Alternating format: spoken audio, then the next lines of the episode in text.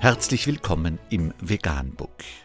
Wir liefern aktuelle Informationen und Beiträge zu den Themen Veganismus, Tier- und Menschenrechte, Klima- und Umweltschutz.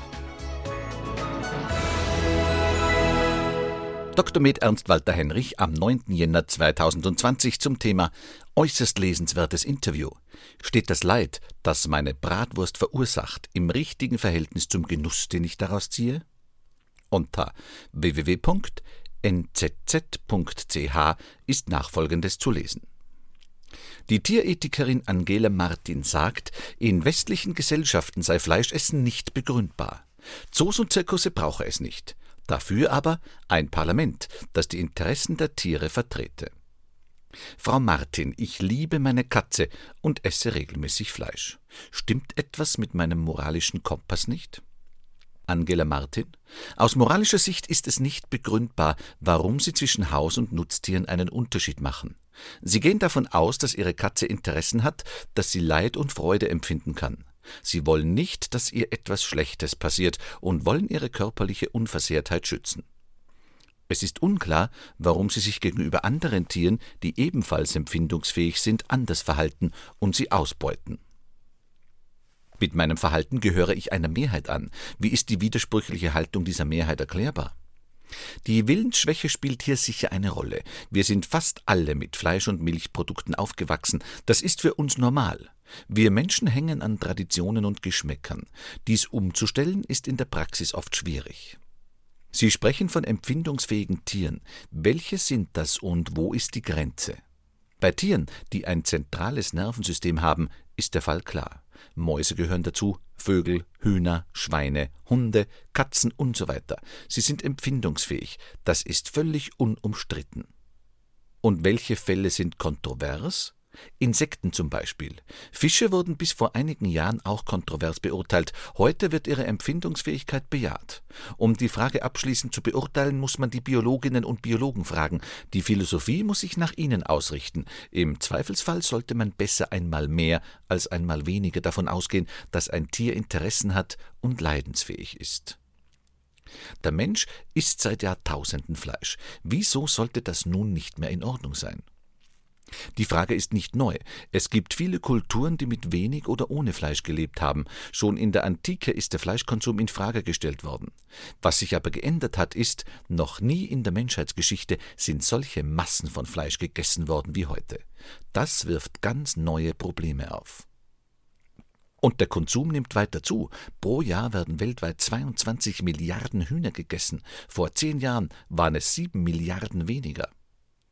Länder haben sich entwickelt. Die Menschen in China, Indien oder auf den Philippinen haben früher weniger Fleisch gegessen. Ihr Wohlstand hat zugenommen und damit auch ihr Fleischkonsum. Auch in diesen Ländern wird Fleischessen oft als Statussymbol angesehen. Das erklärt das Wachstum mindestens zum Teil. Sie essen selber kein Fleisch? Ich habe in meiner frühen Jugend aufgehört. Seit 23 Jahren esse ich kein Fleisch mehr. Eigentlich führt für sie aus tierethischer Sicht also kein Weg daran vorbei. Wir dürfen keine Tiere essen.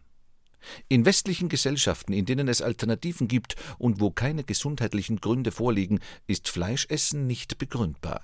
Jeder Mensch muss sich dazu seine eigenen Gedanken machen und sich fragen, steht das Leid, das meine Bratwurst oder mein Steak verursacht, im richtigen Verhältnis zum Genuss, den ich daraus ziehe? Ich würde meinen, nein. Spielt es für Sie eine Rolle, ob ein Tier in einem Hof ein paar Meter mehr oder weniger Auslauf hat, oder ist es sowieso unstatthaft, Tiere massenhaft zu halten, um sie später zu töten? Das Problem bei der Massentierhaltung sind die enormen Zahlen. Ein Beispiel. Zehntausend oder mehr Hühner dürfen zum Teil in der Schweiz in einem Stall gehalten werden. Hühner sind sozial, sie haben Gruppenhierarchien. Diese werden völlig zerstört, wenn ein paar tausend Tiere zusammen sind. Ein paar Meter mehr Auslauf sind da also nicht entscheidend. Sie können industrielle Tierhaltung ethisch nicht rechtfertigen. Ist es ein zulässiges Argument zu sagen, wenn mit einem Traktor Kartoffeln geerntet werden, können auch Mäuse oder andere Tiere dabei getötet werden? Auch in diesem Fall sterben Tiere. Irgendetwas müssen wir essen. Die Frage ist, wie wir das Essen gewinnen. Es ist für mich kein legitimes Argument, den eigenen Fleischkonsum damit zu begründen, dass auch für vegetarisches oder veganes Essen Tiere umkommen können. Man sollte besser neue Technologien entwickeln, um weniger Mäuse bei der Ernte zu töten. Ist es in Ordnung, in den Zirkus zu gehen? Wenn es der Cirque du Soleil ist, kein Problem. Ich dachte eher an einen Zirkus, in dem auch Tiere auftreten. Für einen Zirkus ist es schwierig, die grundlegenden Rechte von Tieren zu respektieren und zu schützen. Elefanten oder Löwen brauchen viel Platz. Das ständige Herumreisen kann stressig für sie sein. Ich muss mir wieder die Frage stellen, ob der Spaß, den ich habe, im richtigen Verhältnis zum Stress für die Tiere steht. Würden Sie so weit gehen und sagen, man müsse Zirkusse verbieten? Wenn Tiere dort nicht artgerecht gehalten werden können, ja. Wie sieht es mit Zoos aus? Ähnlich wie mit Zirkussen? Die Frage ist, was Zoos bringen, ob sie einen Bildungsauftrag haben. Ich denke, es braucht sie heute nicht zwingend. Wir können alle Informationen über Wildtiere über andere Wege beschaffen. Das Problem ist wieder die artgerechte Haltung. Elefanten legen in Freiheit täglich riesige Strecken zurück. Zoos argumentieren häufig damit, sie seien Bildungsinstitutionen. Aber schauen Sie sich die vielen Kinder an, die fast schon Dinosaurier-Spezialisten sind, obwohl sie noch nie einen Dinosaurier in einem Zoo gesehen haben. Sie haben sich das Wissen anders angeeignet, über Dokumentarfilme zum Beispiel. Zoos sagen, ohne sie gäbe es gewisse Tierarten gar nicht mehr. Das begründet nicht unbedingt die Notwendigkeit der Zoos.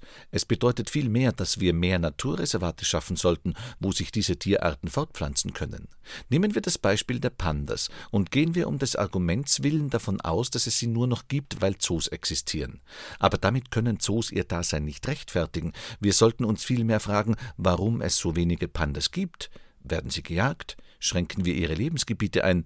Wenn das so ist, sollten wir in dieser Hinsicht Schritte unternehmen.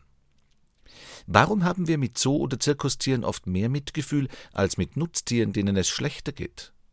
Das Nutztier ist oft sehr versteckt. Im Kanton Luzern gibt es zum Beispiel sehr viele Schweinefarmen, aber man sieht die eingesperrten Tiere nicht, wenn man durch die Gegend fährt. Das ist ein blinder Fleck. Wer von uns hat schon einmal ein Schwein aus der Nähe gesehen?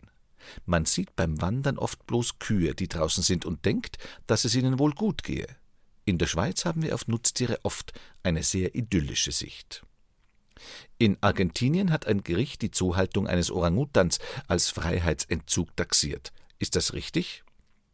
Grundsätzlich finde ich das Urteil positiv. Es handelt sich um das Recht auf freies Leben. Das lässt sich begründen. Ein Orangutan hat Interessen an einem großen Territorium und daran zu bestimmen, mit wem er zusammenleben will oder auch nicht. Also könnte man argumentieren, ein Affe ist uns ähnlicher als eine Maus, und deshalb muss man ihn stärker schützen. Ist das so? So denken die meisten Leute. Ein Affe hat mehr menschenähnliche Fähigkeiten. Die Frage ist nur, ob diese Fähigkeiten aus moralischer Sicht relevant sind. Kognitive Voraussetzungen scheinen nicht das Hauptkriterium zu sein. Wir schützen auch Föten, Neugeborene oder geistig behinderte Menschen. Zum Glück machen wir das. Es gibt Tierethiker, die Tiere zu politischen Akteuren machen wollen. Was halten Sie davon?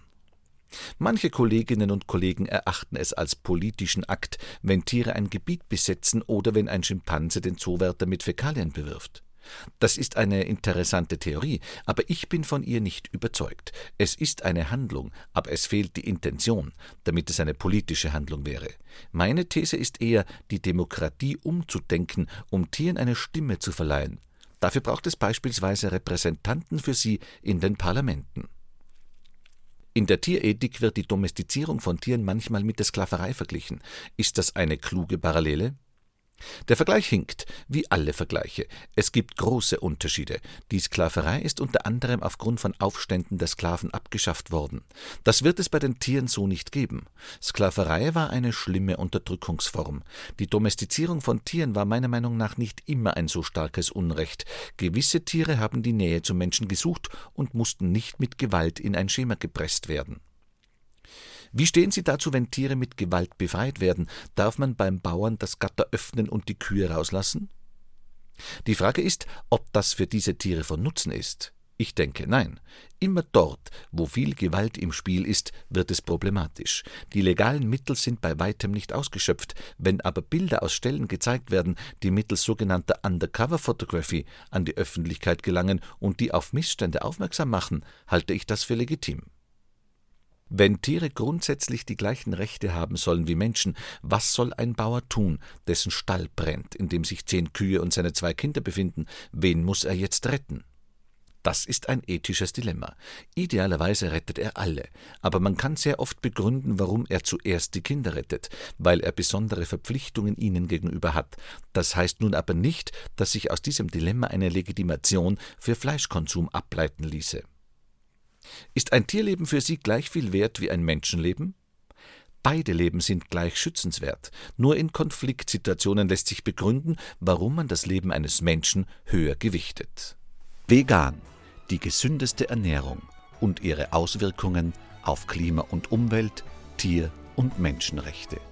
Mehr unter www.provegan.info.